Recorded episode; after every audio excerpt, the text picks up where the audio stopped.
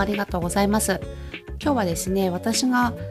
YouTube で顔出しをする理由ですね。理由というかメリットになります。よくあのーこう顔を見ることで信頼感が持てる接触頻度が増えるそんな風にもはよく聞くんですけれども私なりのその他の理由になりますね。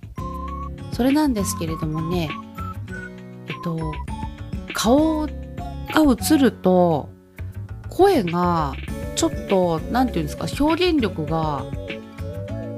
ちょっと向上するなっていうふうに私は思ってるんですね。ちょっとこういう会話だったりトークだったりそういった知識は全くないんですけれどもやってみてすごく思ったんですね。もともとポッドキャストをしていて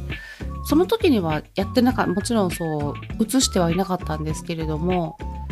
YouTube でこのように撮ったものをポッドキャストでも配信しているんですね。そうして聞いた時に違いがあるなというふうに自分の耳にはなるんですけど 感じてで思い返せばこう社会人になる時に電話応対の学びを受けたことがあるんですね。でいろいろ教えてもらったんですけれどもあのもしもしって言っちゃいけないとかありますよね。で、まあ、かけてきてもらった人は失礼しますって言っちゃいけないとかいろいろ同じ言葉を2回言っちゃいけないとかいろいろまあそういうことを習ったんですけれどもその中で教えてくださった先生が鏡を目の前に置きなさいっていう風に教えてくれたんですね。そうするとやっぱり感情があの相手に届くし表現力も豊かになりますよっていう風に教えてくれたんですね。それを思い出してそういうことなのかなと思ってかなり違いがあるなっていう風に自分は思ってるんですね。ですのでちょっとあの音声配信もそうですし YouTube もそうですね。でちょっと棒読みになってしまうなとか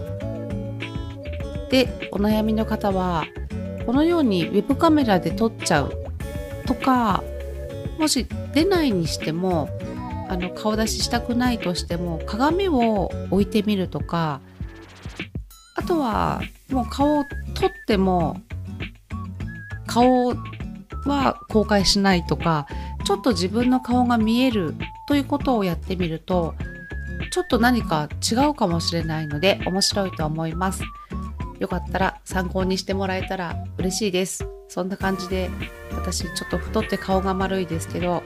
映ってます。おすすめです。そんな感じです。今日もありがとうございました。ではまた、アこでした。